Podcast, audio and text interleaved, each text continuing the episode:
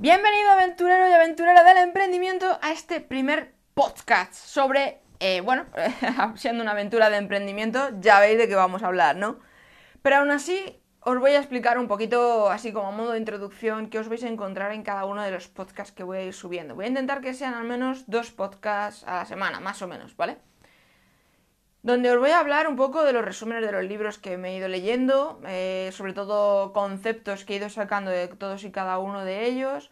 También os hablaré de casos de éxito de emprendedores, de estrategias que he ido analizando para que vosotros también las podáis replicar y poder aplicar en vuestros negocios, pero no solamente ya personas de éxito en el mundo empresarial, sino también personas de éxito en todos los ámbitos, ya sean escritores, cantantes, actores, etcétera, etcétera, ¿vale? Para, porque al fin y al cabo cumplen un patrón y bueno, de todos ellos se puede aprender algo, porque al fin y al cabo, eh, bueno, si queremos llegar a algo, lo principal es aprender de aquellos que ya están donde nosotros queremos estar. Y aparte de eso, pues intentaré daros también algunas teorías de marketing, de emprendimiento, negocios, desarrollo personal, que todo esto irá complementado con los textos que iré subiendo a los posts del blog y a los diferentes vídeos que tengo programados para YouTube, ¿vale? Así que nada, después de esta pequeña introducción, nos metemos en faena. Y hoy os voy a hablar y quiero arrancar este, bueno, este programa de podcast. Quiero empezarlo con un gran libro que a mí me ha cambiado la vida y que me ha hecho ver los conceptos muy diferentes a como me habían educado desde un principio. Y es el libro de Padre Rico, Padre Pobre de Robert Kiyosaki. O sea, en el momento en que ese libro cayó en mis manos, mm, me abrió, me abrió la vista en todos los conceptos, sobre todo en el ámbito económico y de cómo me tengo que estructurar eh, mi estilo de vida, ¿vale? Así que os voy a contar un poquito de qué trata y cómo enfoca Kiyosaki todo esto. Está muy bien estructurado este libro porque además lo cuenta a modo de novela, a modo de historia, muy biográfico además porque lo que va narrando es un poco la experiencia de Kiyosaki con relación a su padre, que es el padre pobre, que le llama pobre porque realmente eh, es un profesor que consigue llegar muy alto en la escuela, pero cuyos ingresos están limitados al salario que le han puesto en el colegio, ¿vale? Que está un poco también eh, limitado de pies y manos al momento en el que le vayan a despedir de ese, de ese empleo. Y por otro lado está el padre rico, que es el padre de un amigo suyo, que más o menos le adopta a Kiyosaki, porque Kiyosaki termina pasando más tiempo en casa de su amigo que en su propia casa, y este padre rico le empieza a dar determinadas recomendaciones y determinados conceptos sobre el mundo empresarial, sobre el mundo de la economía, de las inversiones, de por qué él no tiene que ir a trabajar a un puesto de trabajo, sino que realmente está ganando muchísimo más dinero que, el padre de Kiyosaki, pero sin embargo tiene todo el tiempo del mundo para estar con su hijo, ¿no? que yo creo que es un concepto que es mm, el que deberíamos tener y el objetivo que deberíamos tener todos, tener más tiempo para nosotros mismos, nuestra familia, tener tiempo libre, poder viajar y hacer todo aquello que realmente nos gusta.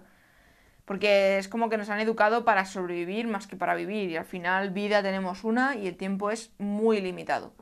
Entonces lo que viene a enseñarnos Kiyosaki son algunos conceptos para poder llevar esa vida de padre rico y va comparando eh, el estilo de vida del padre de su amigo con el de su propio padre. Pero principalmente, este libro os recomiendo que os lo leáis, o sea, es, de manual, es de cabecera de, cualquier persona, ya sea emprendedor o no emprendedor, simplemente para saber cómo manejar el dinero. Porque es verdad, lleva razón Kiyosaki en una parte del libro en el que las escuelas nos enseñan muy bien a obedecer, nos enseñan muy bien a ser empleados, pero nadie nos enseña qué hacer con ese dinero. Al final terminamos eh, cogiendo las manías y costumbres de lo que hemos visto en nuestro entorno, que es cuanto más gano, más voy a gastar, eh, ya sea en fiestas, ya sea en coches, ya sea en grandes lujos.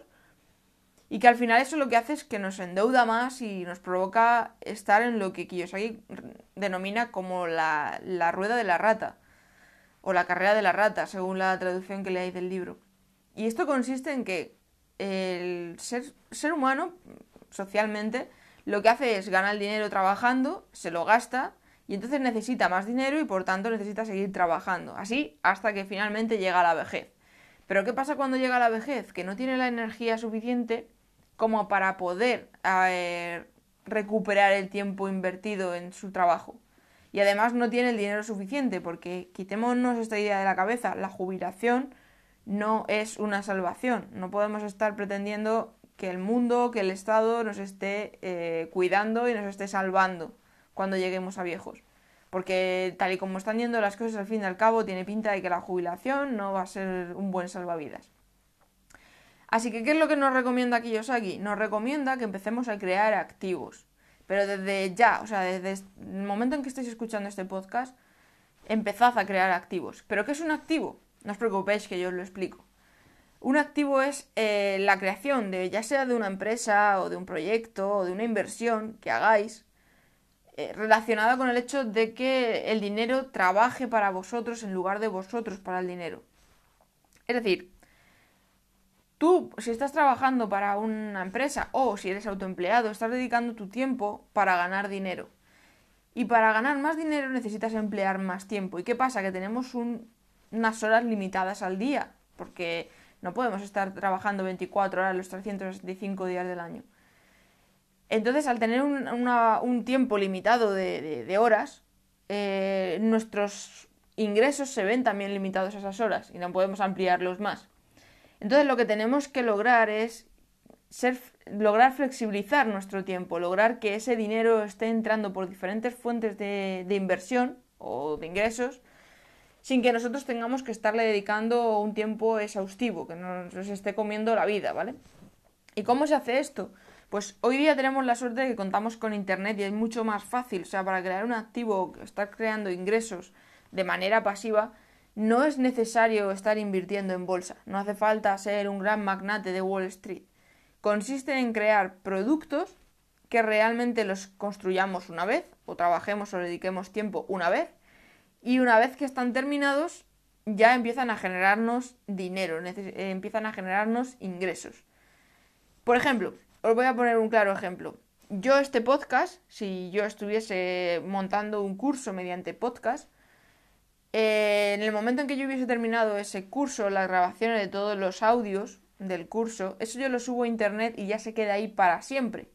De manera que toda la gente que quiera disfrutar de este curso simplemente tiene que coger, darle al botoncito de comprar, meter su, su número de cuenta, hacer el ingreso correspondiente del cobro del curso y automáticamente recibe el curso sin que yo haya tenido que hacer nada y de repente yo voy a ver un, un ingreso realizado en mi cuenta. ¿Vale? Yo no he tenido que dedicarle más tiempo a ese curso. No es como, por ejemplo, si yo ese curso me hubiesen contratado para darlo presencialmente. Ahí a lo mejor pues ya estoy empleando 60 mm, horas de curso o dos horas de una conferencia, pero es tiempo mío que no estoy dedicándole a otra cosa. Sin embargo, con, con la creación de activos se hace el esfuerzo una vez y te está dando ingresos durante toda tu vida, sin que tengas que hacer nada más. Porque si tú haces, por ejemplo, un producto que sea atemporal, tú puedes estar vendiéndolo para siempre, aunque tú ya seas muy mayor o seas muy anciano, si el tema del que estás hablando es algo que realmente interesa, la gente te lo va a estar comprando. Pero no solamente hablo ya de cursos. Por ejemplo, existe hoy día el concepto de eh, programa de, de afiliación que lo tienen empresas como Amazon, un montón de líneas aéreas, según lo que te guste, de lo que te guste hablar. Tú puedes crearte un blog en una página web y darte de alta en uno de estos programas de afiliación de cualquiera de las empresas. Y entonces tú haces cada X tiempo una review de alguna cosa, algún objeto, algún producto que a ti te guste. Por ejemplo, imagínate que te gusta ver películas. Tú puedes hacer una review de una película y dejar el enlace para que la gente se compre el DVD.